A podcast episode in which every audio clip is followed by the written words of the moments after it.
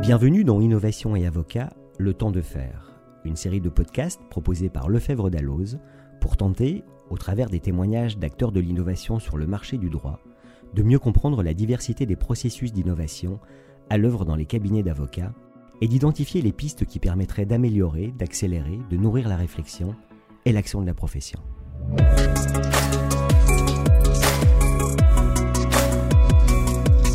Transformer un cabinet d'avocats pour le rendre innovant, c'est créer une volonté commune dans une organisation au modèle économique fragile et à la gouvernance sensible.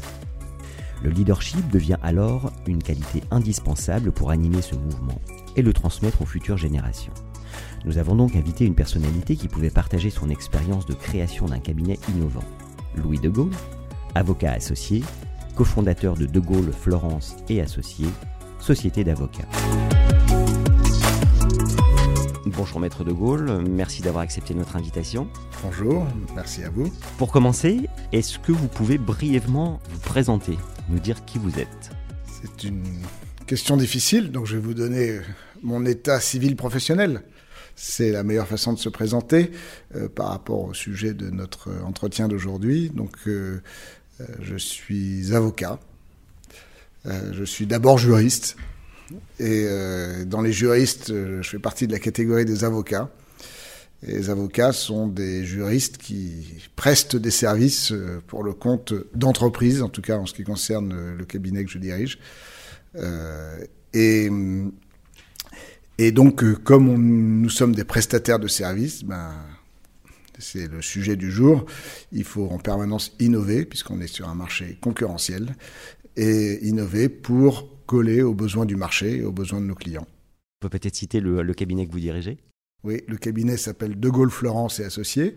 C'est un, une société d'avocats que nous avons créée il y a 20 ans. Nous allons fêter nos 20 ans euh, à l'automne prochain sur un modèle euh, de société de prestation de services, effectivement, euh, qui est une plateforme euh, qu'on a voulu créer comme ça, un peu avant l'heure, si on peut dire, euh, qui va s'organiser au gré des dossiers et des besoins des clients, et donc sans organisation pré, préfixée pour... C'est ce qu'on appelle une organisation horizontale. Donc il y a des dirigeants, évidemment, mais pour le reste, on fonctionne par projet. Très bien, merci. Ce cabinet, justement, a été construit autour de l'innovation, euh, mais est-ce pour cela que vous avez euh, la réputation d'être innovant? L'innovation, ça veut dire plein de choses, parce que ça peut être l'innovation au sens euh, classique ou scientifique du terme, euh, et qu'on appréhende en droit sous l'angle du droit des brevets et de l'innovation ou des nouvelles technologies.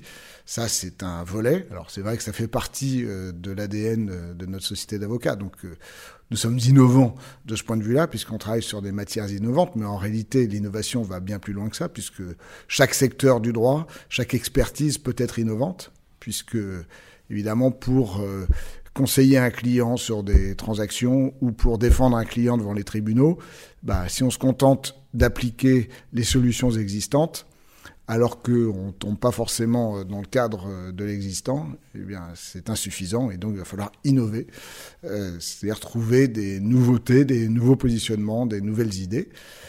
Et puis l'innovation, c'est aussi pour une société d'avocats ou un prestataire de services, euh, réfléchir en avance à l'organisation, parce que euh, la créativité, elle va s'exprimer plus ou moins facilement selon le cadre dans lequel euh, vous l'inscrivez. Et que ça peut être un cadre organisationnel, un cadre de rémunération, un cadre de, d'organisation du travail, un cadre de mentoring. Enfin, il peut y avoir plein de sujets qui vont encourager ou brider l'innovation. Donc nous, on a essayé d'être très ouverts de ce point de vue-là, de ne pas préempter les sujets pour pouvoir justement saisir les opportunités, puisque l'innovation, il y a une part de volonté puis il y a beaucoup d'opportunisme. C'est-à-dire des occasions qui se présentent, qu'on saisit pour bah, aller plus loin et pour ouvrir l'esprit, essayer de rebondir et de réfléchir et de faire confiance à sa propre créativité. Vous pouvez nous donner quelques exemples de ce qui s'est passé dans le cadre du cabinet? Oui, dans cette société d'avocats, on a choisi dès le départ d'avoir une approche dite full service, qui est évidemment en droit des affaires l'apanage des grands cabinets d'affaires. Donc on avait cette approche-là alors qu'au départ nous étions six avocats. Donc c'était un peu décalé, on va dire. Euh, mais euh, cette approche-là, qui était un but à atteindre, on a réussi à l'atteindre au bout de quelques années, mais finalement assez rapidement, grâce à un concept tout bête qui est celui de la mutualisation des ressources. Et donc, une logique d'équipe projet, c'est-à-dire que il faut des têtes euh, bien pensantes et qui ont une certaine expérience pour s'adapter, donc l'esprit, euh, les chakras euh, ouverts, on va dire, et à partir de là, euh, bâtir sur ce qui existe et diversifier en prenant des gens compétents qui s'appuient sur des gens qui le sont moins sur l'expertise donnée, mais qui, qui bien pilotés peuvent évidemment monter et fournir le travail. Et petit à petit, on a, on, on a bâti euh, des pratiques sur tous les grands secteurs du droit des affaires par cette euh, approche, cette méthode, si vous voulez, c'est juste une méthode. Et, et, puis après, au fur et à mesure que les expertises ou les secteurs ou les segments euh, mûrissaient, bah, on adaptait l'organisation au fur et à mesure. Voilà, ça c'est c'est se mettre dans une disposition ouverte pour saisir les opportunités en les provoquant évidemment, puisqu'il faut d'abord se positionner, mais pour euh, les saisir. Et aujourd'hui, on fait la même chose à l'international. Très bien. Voilà pour le structurel, on va en venir un peu au digital. Pensez-vous justement que le digital a provoqué euh, une rupture dans le processus d'innovation des avocats? Je vais répondre en deux temps. Il y a un premier temps qui est déjà euh, ancestral, je dirais, qui est pour pouvoir créer, pour pouvoir travailler, on a tous des outils. Et ce dont on se rend compte, c'est que si les outils sont bien faits, on peut créer, sortir de sa zone de confort et aller vers la créativité. S'ils sont mal faits, mal conçus ou mal utilisés, euh, ça n'est pas possible. Et en fait, notre esprit euh, va s'adapter aux outils qu'on utilise. Donc, et, et l'important dans l'innovation, c'est de prendre des personnes qui ont grandi avec ces nouveaux outils. Pour ma génération, moi, qui commence à avoir une barbe blanche, évidemment, c'était les outils de micro-informatique. Mais même ça, il faut bien les utiliser. C'est-à-dire que, typiquement, quand on a créé cette société d'avocats, on a très rapidement adopté un système de gestion électronique des documents, qui est un système avec une trame structurelle très légère qui permet de créer des dossiers et puis euh, des, une méthode commune de classement euh, des dossiers, on va dire. Nous sommes à quelle époque? Euh, Nous sommes en 2005-2007. Et ça, ça a permis d'avoir justement des méthodes communes qui permettent à tous de travailler en groupe, mais sans aucune autre contrainte que celle-là, et dans un, dans un environnement très ouvert et avec des outils faciles à utiliser. Donc on a immédiatement euh, euh, fusionné les interfaces euh, Outlook, qui était le principal outil de travail, avec l'environnement Office, Word, etc., Excel, donc pour avoir qu'une seule interface d'utilisation, et donc tout très bien intégré. Quand on transpose ça à nos temps modernes, les jeunes générations euh, doivent apprendre à travailler avec d'autres outils, être capables de programmer, euh, être capables euh, d'utiliser l'intelligence artificielle, parce que c'est grâce à ça qu'ils peuvent sortir de ce que nous, on sait faire, et créer des nouvelles façons de travailler, des nouvelles possibilités et des nouveaux services qui vont correspondre aux besoins de nos clients vous parlez de jeune génération euh, et sans tomber dans le jeunisme, euh, bon voilà, on, sent éventuellement euh, l'écart de l'écart générationnel. Vous l'accompagnez, j'imagine tout de même cette génération. Il y, a l'écart générationnel, évidemment, il y a l'écart, on va dire scientifique. Il y, y, a les deux. C'est sûr que pour euh, des plus jeunes, utiliser les emails, euh, c'est un peu contre nature parce que c'est pas leur, euh, leur façon de travailler. Donc il faut effectivement faire évoluer nos technologies. Bon, ça c'est le volet assez simple. Le volet un peu plus compliqué, c'est celui par exemple de l'intégration de l'intelligence artificielle dans, dans nos modes de réflexion, de projection et de, de construction des arguments. là, on a travaillé alors, avec des jeunes et des moins jeunes, mais évidemment parce qu'il faut quand même un peu d'expérience pour bâtir des projets, mais sur des outils qui nous permettent d'analyser euh, de façon structurée, mais en s'aidant justement de la puissance de l'intelligence artificielle euh, pour sortir des statistiques, euh, des probabilités, donc des informations qu'on ne possédait pas avant. Et ces informations-là vont permettre de générer des nouvelles idées parce que ça, ça déplace l'analyse puisqu'on n'utilise pas les mêmes informations. Donc, les, si on change les informations, la réflexion qui va se poser sur ces informations va aboutir à des résultats différents. Et donc, on l'a fait. Alors, on l'a expérimenté d'abord en matière de contentieux de marque par un produit qui s'appelle Litimark, et puis on l'a étendu au, à des, aux dessins et modèles. Aujourd'hui, on est en train de l'étendre au, au droit des brevets. Mais le partenaire avec lequel on travaille à développer ça aussi sur d'autres types de contentieux. Voilà, là, on sort d'abord des statistiques, on a commencé par ça, puis après des probabilités.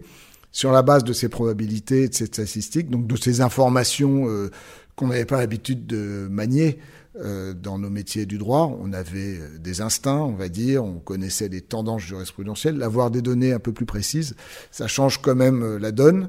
Et donc, on va faire évoluer nos stratégies le contentieux est un des aspects de la stratégie, mais ça peut être parfois la meilleure façon de gagner un contentieux, c'est d'acheter son adversaire. Ça peut être plein de choses euh, diverses. En tout cas, ces informations euh, vont permettre d'aller plus loin. De la même façon que, euh, par exemple, et donc là c'est un peu plus pour les jeunes, aujourd'hui travailler sur des sujets de compliance, c'est quelque chose qu'on peut difficilement faire si on ne se met pas dans les outils qui sont utilisés par nos clients on peut continuer d'écrire un, un, mémo à son client en lui disant vous m'avez posé telle question, voilà la réponse. Et puis euh, le client le reçoit, bon, et puis va la mettre dans, dans un répertoire, et puis ça, ça, ça sera pas, sera pas efficace en fait. Donc aujourd'hui, en revanche, former les avocats aux outils de gestion euh, de la compliance pour qu'ils soient au même niveau que leurs clients et ils aident nos clients à administrer leurs problématiques, leur reporting, euh, la gestion opérationnelle de leur compliance, ça, ça a du sens. Et, ça veut dire que il, faut effectivement avoir la démarche, et moi je considère que l'innovation, c'est d'abord une démarche, de se mettre dans la peau de son client, de se dire qu'est-ce qu'il utilise, est-ce qu'il a besoin de mes services tels que j'ai l'habitude de les rendre? Oui, non. Ben, la réponse est plutôt non. Et donc, ben, que faut-il faire pour rendre euh, ma prestation intéressante dans tous les sens du terme pour le client, c'est-à-dire utile. Est-ce que c'est dans l'ADN des avocats de procéder à cette mise au centre du client? Je pense que c'est un peu une image d'épinal qu'on a des, des, avocats et qui est peut-être anachronique, effectivement. Enfin, la profession d'avocat est tellement diversifiée que c'est difficile d'avoir une réponse euh, univoque. Mais en faisant ce métier que j'ai découvert petit à petit, j'ai commencé comme conseil juridique et j'ai eu aussi une image un peu érodée, on va dire, du métier d'avocat que je ravalais uniquement à sa dimension euh, robe un peu poussiéreuse avec un rabat euh, jauni.